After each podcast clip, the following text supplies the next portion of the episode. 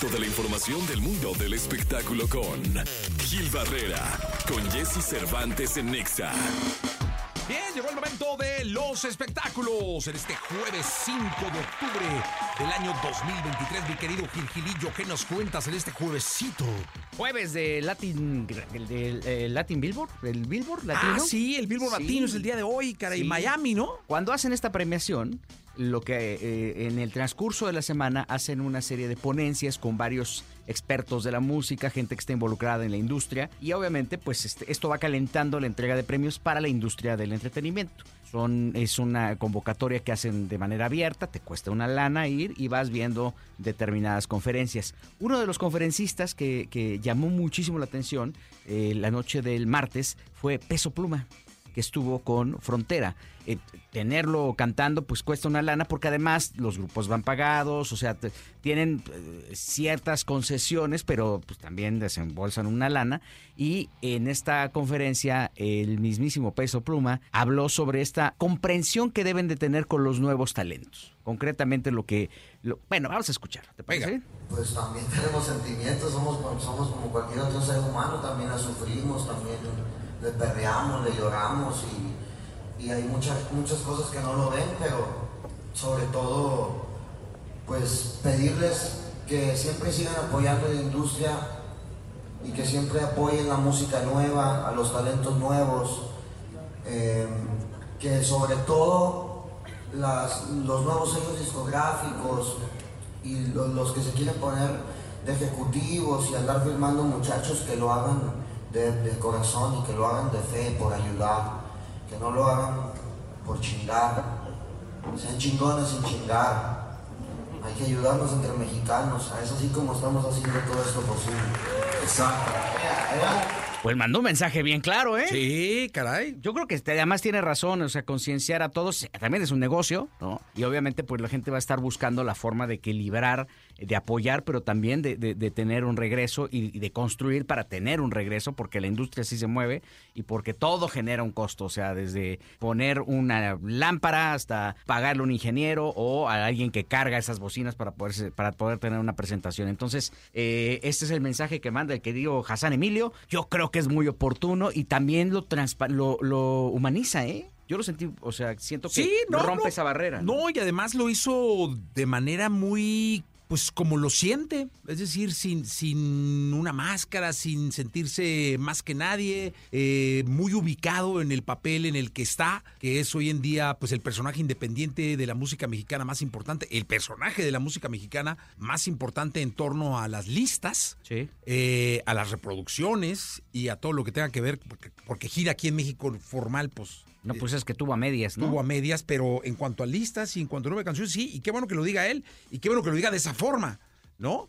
Para que quede bien claro y entendido por todas las eh, esferas que rodean la industria de la música, mi querido Gil Gilillo. Sí, sobre todo también en una etapa en la que pues está todo, eh, eh, digamos que hay, hay- es- están aguas muy movidas, por decirlo de alguna forma, las cancelaciones de las presentaciones que, que tuvo, la misma postura de la alcaldesa en donde dice, bueno, vamos a mandar a investigar porque aquí está muy raro que concretamente con dos artistas de un mismo representante surjan estas cancelaciones. Para poner un poco en contexto, las- la presentación de Peso Pluma fue eh, eh, cancelada eh, porque supuestamente hubo unos mensajes del crimen organizado, este que aparentemente ya hay gente detenida alrededor de esto, pero no hay una postura oficial de decir pertenece a tal este grupo, no dicen abiertamente nada de eso, pero este esto impactó directamente en la gira completa de Peso Pluma, excepto tres plazas las más importantes como pues en, la Ciudad de México con la empresa más respetada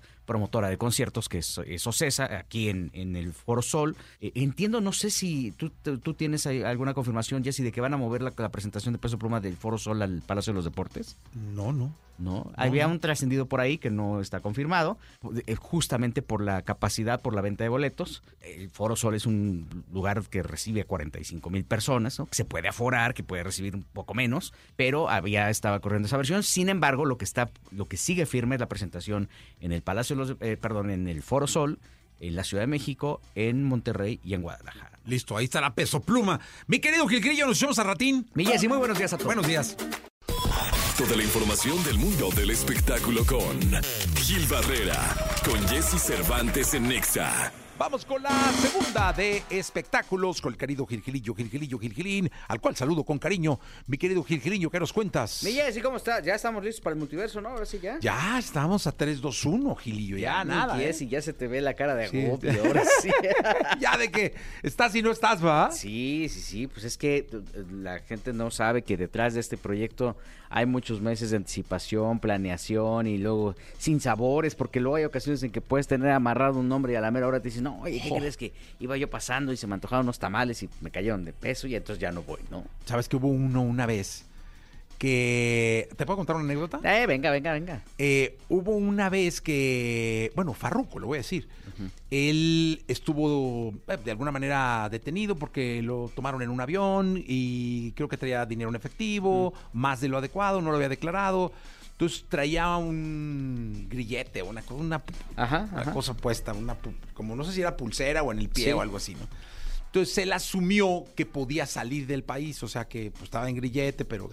Entonces nosotros hicimos todo el trabajo de traer a Farruko, ¿no? ya todo listo, cuando de pronto Nel no puede salir. A mí me avisaron, me avisó Raúl Coca, me dijo, oye, ahí está esta nota, fíjate, eh, donde decía que no podía salir del país, la, la, la, la, la. Y yo la mandé a la agencia. Ajá. Dije, oye, ¿Qué ¿qué onda? No, no, no, a ver, vamos a hablar. No, que todo bien, no sé qué. Y ándale que, pues no, no podía. O sea, iba, ya después me dijeron que lo que iban a hacer era pedir permiso a la corte para que pudiera salir. Pidieron el permiso a la corte, pero la corte les dijo que no. O sea, ellos asumieron que pidiendo el permiso a la corte podía venir. Claro. Pidió permiso a la corte, la corte no lo dejó. Y pues nos tuvieron que decir que no, pero ya al...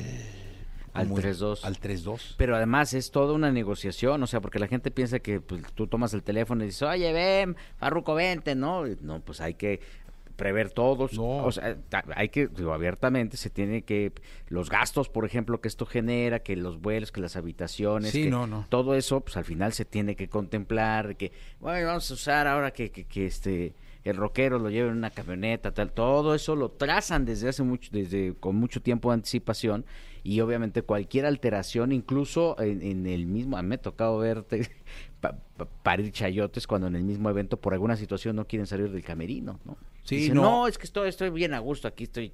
Y, y entonces todos, cada minuto cuenta y entonces un retraso de un minuto, o sea, puede mover todo el evento, ¿no? No, no, no, es, es, es- es increíble. Y bueno, él asumió, la, la agencia asumió todo, nos regresó todo, todo pasó, o sea, Sí. todo quedó muy bien, pero pues el susto sí fue. No, no, no, no es para menos. O sea, Sí. ellos muy responsables, muy bien todo, ¿no?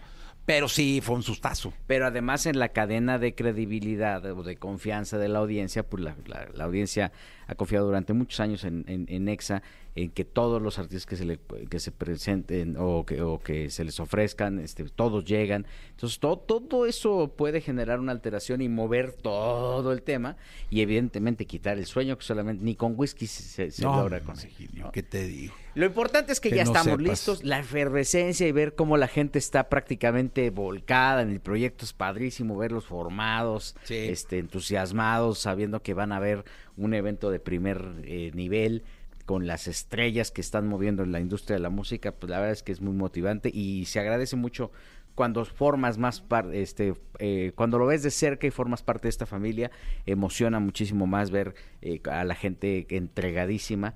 Los artistas también lo disfrutan y para muchos es un escaparate importantísimo, mi Jessy, porque también eso hay que destacarlo. O sea, pisar ese escenario no es fácil. Tienes que hacer, construir una carrera, este, estar en el gusto de- de- del público y evidentemente con esto, este, eh, eh, saber que se están enfrentando a un, a un público, este, fuerte. ¿eh? Sí, También no, no. no, es fácil el público del multiverso. No, no, para nada. Y está la mejor ahí metida también, la 97.7. Entonces, pues muy bien, Gilillo, ahí te vemos. Mi Jessy, ahí vamos a estar ya listos para, para formar parte de ese acontecimiento. Listo. Gracias, Gilillo. Buenos días a todos. Buenos días.